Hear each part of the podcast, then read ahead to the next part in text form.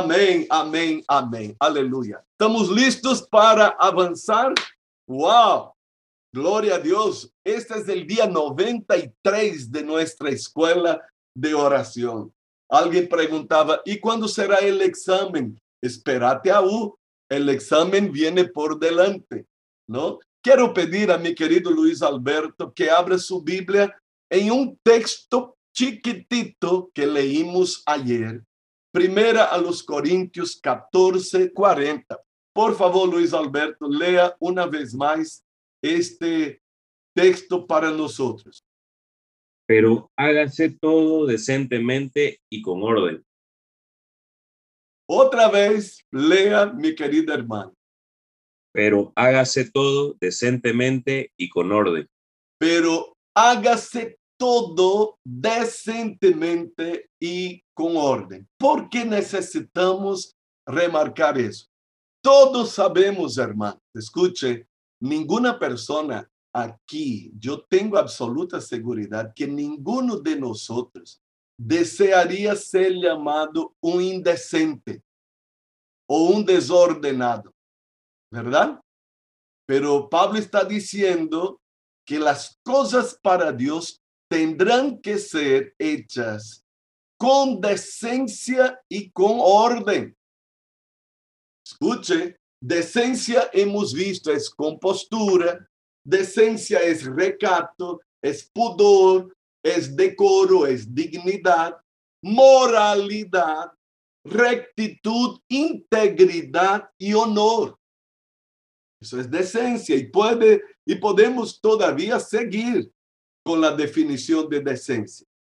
Pero orden, escuche, orden es normalidad. Normal, normal. Y voy a decir una cosa. Lo normal es socialmente invisible. Anote eso ahí. Lo normal es socialmente invisible. Nadie ve. Nadie se da cuenta porque es normal. Tome nota de eso. Es normal, entonces la sociedad no ve. Ahora vamos a entender eso aquí. Orden es normalidad. Cuando usted ve una cosa y se da cuenta de algo, es porque salió de la normalidad. Lo normal es socialmente invisible. Las cosas de Dios son normales. En el día que yo ponga un tipo todo tatuado para dirigir la alabanza, yo tengo seguridad que toda la iglesia va a echar piedras sobre mí. ¿Por qué? Porque es anormal. Todos se dieron cuenta de algo aberrante ahí. En el día que ponga un hombre con aros para ser el líder de la alabanza, todos van a decir, ¿qué es eso? Se dieron cuenta de algo fuera del lugar. Orden es normalidad, es regularidad, es armonía, es disciplina. Orden es regla. Orden es simetría, turno, turno. Es estructuración es método, orden es lugar y orden es subordinación. Y dice el apóstol Pablo, hablando acerca del culto al Señor, él está hablando a la iglesia en Corinto, el asunto era desorden en el culto porque cada uno hacía lo que bien le parecía. Y él dice que las cosas para Dios tienen que ser hechas así. Com ordem, com decência. Uma vez eu fui a casar a um pastor ¿Y por qué tengo que decir eso, hermano? Tengo que decir eso, ¿sabe por qué? Porque la gran mayoría de nosotros era indecente antes de venir a Cristo. Y no me mire con ojos largos o grandes, asustados. Yo estoy hablando de ti y de mí. La gran mayoría de nosotros era indecente. Cada uno sabe de dónde le sacó el Señor. Porque si no hubo una transformación en usted, usted no nació de nuevo. Si no hubo una vida vieja que fue dejada allá atrás, usted está en peligro. No piense que estoy hablando alguna cosa ajena a nosotros. Todos aquí somos ex alguna cosa. Todos fuimos indecentes. Unos en algunos aspectos, otros en otros aspectos. Y todos nosotros fuimos desordenados, porque la vida sin Cristo es caos. Cuando Dios intervino en la historia del universo, encontró un caos y puso orden. Nuestro Dios es un Dios de orden. Ahora presta atención. ¿Cómo nacemos nosotros? Nacemos desordenados. Papá y mamá tienen que decir, guarda los juguetes. Papá y mamá tienen que decir, va a colgar la toalla en el baño. Papá y mamá van, tienen que decir, aquí no es el lugar de las chancletas. No deje los zapatos aquí, no tire las medias en cualquier lugar. Va a arreglar sus cajones, porque la naturaleza humana que tiene la herencia del pecado es desordenada. y que las hermanas no se rían. Mas cuánto dolor de cabeza algunas hermanas tienen con un marido desordenado. Peor si es ella la desordenada. Ay, ay, ay, ay, ay, ay, ay. Escuche, indecencia y desorden son características de la vida sin Dios. Entonces él dice, todo tiene que ser hecho con decencia y orden. Estamos en una escuela de oración. Por ejemplo, ¿cuántas veces, cuántas veces, y ustedes tienen la respuesta, cuántas veces empezando una célula, algunas personas creen que la alabanza que cantamos al inicio es solo para esperar a los retardatarios. Ah, yo ya escuché eso. Hermanos, como todavía no llegaron muchos hermanos, vamos a cantar un coro más erradinísimo. La música para el Señor no es para esperar gente retrasada. Yo escuché eso de púlpito. Y algunos son tan desordenados que ellos dicen amar a Dios, pero Dios no toca pito en sus vidas. Entonces, ah, estão cantando todavia. ¿Cantando a quem? A eles? Cantando a Deus. E que hace usted afuera? E que hace usted que não se dio prisa? Aqui estamos com os hermanos eh, de protocolo que trabalharam em protocolo em la igreja. E escute, há muita gente desesperada por culto presencial. Sim, vamos a tener, calma. Mas la triste experiencia de gente que solo llega después de la alabanza y de la ofrenda. Dice amar a Dios, pero con sus hechos están diciendo a mí que me importa. Cultos mentirosos, desorden en sus vidas, indecencia. Hermanos, el grado de falta de conocimiento en eso es tan grande que una vez yo fui a casar a un pastor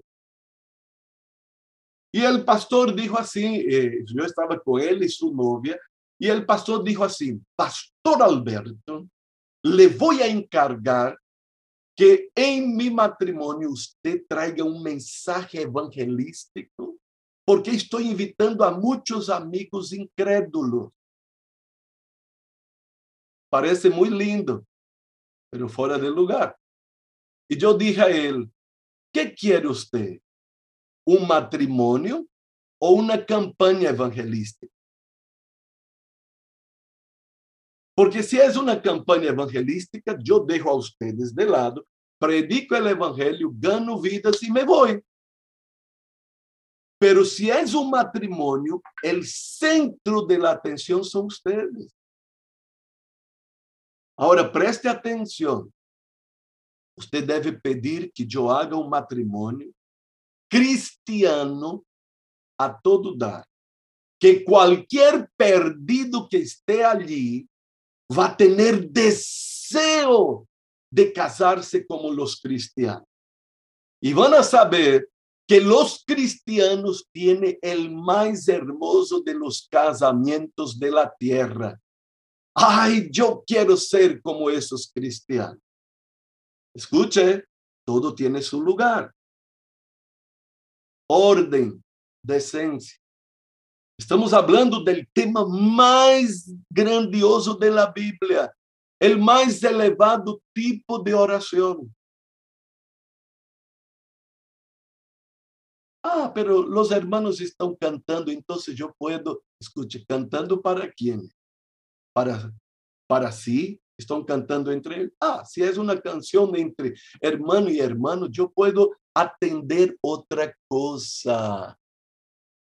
Pero si durante la adoración yo me desatiendo y voy a hacer otra cosa, yo soy indecente desordenado, irreverente y estoy diciendo adiós. A mí, ¿qué me importa si están cantando a ¿Es asombroso ese tema? Sí.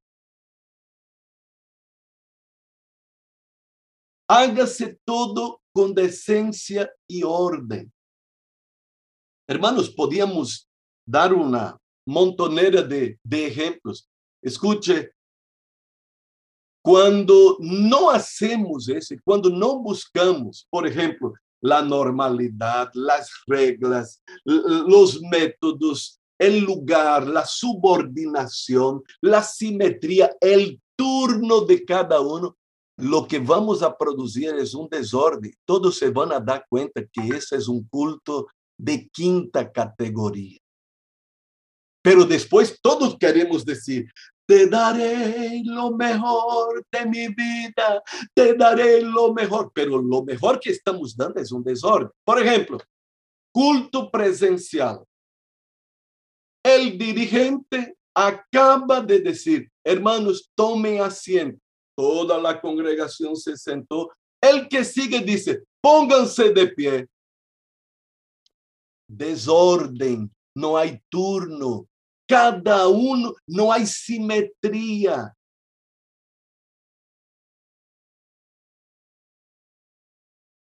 Yo fui traductor de un tremendo evangelista, una palabra tremenda, una unción de sanidad. Y fuimos a Cochabamba en un coliseo, estaba lindo, lindo. Y me, me angustiaba porque él se quedaba con un equipo ahí en la sala pastoral, charlando, charlando, y la congregación estaba cantando, alabando, y estaba, yo decía, pero algo está mal aquí, vamos, vamos. no, quédate. Y yo quería ir para estar con el pueblo y, y me decían, quédate. Y y yo escuchaba la alabanza allá, los hermanos cantando, y yo digo, algo está errado, escuche, tenemos que estar con el pueblo. Y yo me acuerdo, había un grupo de hermanas con banderas, las hermanitas estaban sudando, sudando. Entonces, cuando pasaron la palabra para él, era para que él tomara la palabra. Mas ele dizia: pónganse de pé, adoremos ao Senhor. Pero todos já haviam adorado. Ele não. Escute, já havia passado a hora, o lugar da adoração. E por que ele não estava ali presente? Porque ele nos adorava ali na sala pastoral. Escucha, hermanos, estoy hablando de una persona ungida. Ese es un tema que la iglesia necesita aprender. Yo necesito aprender. Todos necesitamos aprender. Porque si no, empieza a ver cosas anormales. Me escuche, yo fui seminarista en una iglesia que tenía un pianista de primera. Era un muchacho muy sencillo. Yo lo vi tocando el himno nacional brasileño, que es sumamente difícil. Tocando en el piano era impresionante. Usted llegaba con una partitura y él sacaba al instante. Era eximio pianista. Todos sabían de eso. Pero una hermanita fue a cantar en el culto de oración y no fue capaz de decir, hermano Elimar, por favor, el himno tal, porque ella quería cantar porque su voz era bellísima y ella quería cantar sin instrumento. Era una música, aquí están mis hermanas que que sabem e vão, se vão acordar de este himno. O himno necessitava um acompanhamento instrumental. A canção dizia, com gratitud, e aí o piano, tan, tan, tan, tan, e com fervor, tan, tan, tan, tan. Pero ela não, ela começou a ser com sua boca. Ela hacía con gratitud, tum, dum, tum, dum, y con fervor, tum, dum, tum, tum, llegamos nosotros, tum, dum, tum, dum. Escucha, hermano, ridículo, fuera de lugar, sin obedecer un orden. No es algo decente ni ordenado. Hermanos, yo escuché no una vez, muchas veces, gente que decía así, hermanos, van a disculpar si, si no va a salir bien. Ah, eh, no tuvimos oportunidad de ensayar, pero como es para la gloria del Señor, ah, que salga lo que sea que, que, vaya a salir de cualquier manera. Errado. Estamos dando una alabanza y un servicio miti para el Dios que dio todo. Hermanos, Dios nos dio todo en orden, la creación. Y Dios todo lo hizo, escuche, a su tiempo hasta el nacimiento de Jesús no fue fuera de lugar. Dice el apóstol Pablo escribiendo a los Gálatas capítulo 4, verso 4, que llegando la plenitud de los tiempos, Jesús nació de mujer. En el tiempo exacto. Tiempo, otra cuestión, tiempo que necesitamos aprender. Entonces, es sumamente importante entender eso. La adoración y el objeto de ella es Dios. Cuando se nos caiga la ficha, cuando se nos caiga la ficha. Yo vi en Israel algo sumamente interesante en el día del recuerdo del holocausto. Es un día en que todo Israel para mientras se escucha el sonido de las sirenas en toda la nación. Y usted, mira, yo fui testigo de eso. Hacen sonar las sirenas y el judío para ¿dónde está? Él puede estar en la calle, él para. Los autos paran. La gente deja de estar haciendo lo que sea y se concentra en un tiempo. Ellos no hacen nada. Ellos no dicen nada. Ellos saben que aquel toque de sirena es para parar, silenciar y recordar seis millones de judíos que murieron en el holocausto. Le voy a decir una cosa, tú y yo tenemos algo más grande. Un judío murió por toda la humanidad, porque de tal manera amó Dios al mundo, que ha dado a su Hijo unigénito. Él murió por ti. Y que yo no pare cuando adoramos al Señor. Y que yo no me detenga, y que yo me quede entretenido. Y que yo no entre en línea con este momento de adoración. Que yo me entretenga, que haga poco caso de esta hora tan, sabe? Hemos visto esta canción, grande es el Señor y muy digno de lo. En la ciudad de nuestro Dios, su santo nombre. Oh, aleluya, Él es grande. Y por lo tanto, el momento de estar con Él es grande. Y lo que pueda hacer para estar con Él es grande. Escuche, si puedo levantar mis manos, eso es grande, Dios toma en cuenta. Ya vimos el caso de la mujer que se colocó allá atrás, llorando, secando los pies de Jesús con sus cabellos, derramando perfume en los pies de Jesús, ungiendo. Cuando Judas dijo, ¿por qué no se vendió todo ese perfume y se dio a los pobres? Jesús tuvo que recriminarlo porque hay mucha gente interesada en, en, dar cosas a los pobres. Está bien, está correcto. Pero lo que yo doy a mi Dios no tiene comparación con nada. Lo que yo doy a mi Dios es mi amor, es mi todo, porque Él se dio por entero a nosotros. Hermanos, adoración es el tema más grande ¿Y por qué tengo que remarcar eso? Porque yo no puedo seguir indecente o desordenado, como dijo el apóstol Pablo. A partir de hoy, usted y yo ya sabemos, cuando nos toque la adoración, yo paro todo.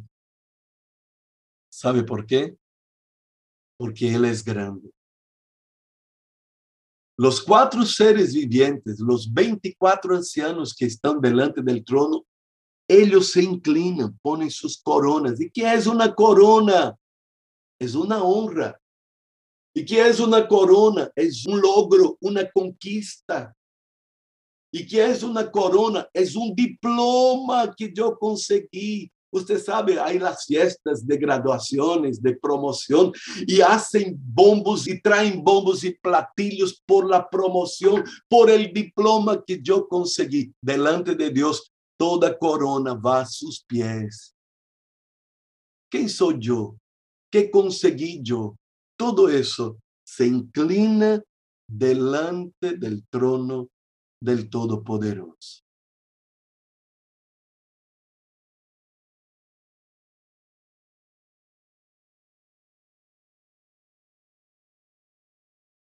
solo Él. Esa canción que fue traducida del portugués, ¿no? Que fue cantada al inicio. La honra, la gloria, el poder pertenece al Rey Jesús. Y ese es un tema precioso, ¿sabe por qué? Porque el profeta Isaías dice de parte de Dios, mi gloria yo no comparto con nadie, es mía. En el día que suba al púlpito para traer gloria para mí, soy un desgraciado. En el día que usted cante, toque, dirija célula para traer gloria para sí, entonces estamos equivocados En el día que hagamos cualquier cosa, Pablo va a decir, todo lo que hagamos, hagamos como para Él, porque la honra, la gloria y la alabanza pertenece a nuestro Dios. Aleluya, aleluya y aleluya.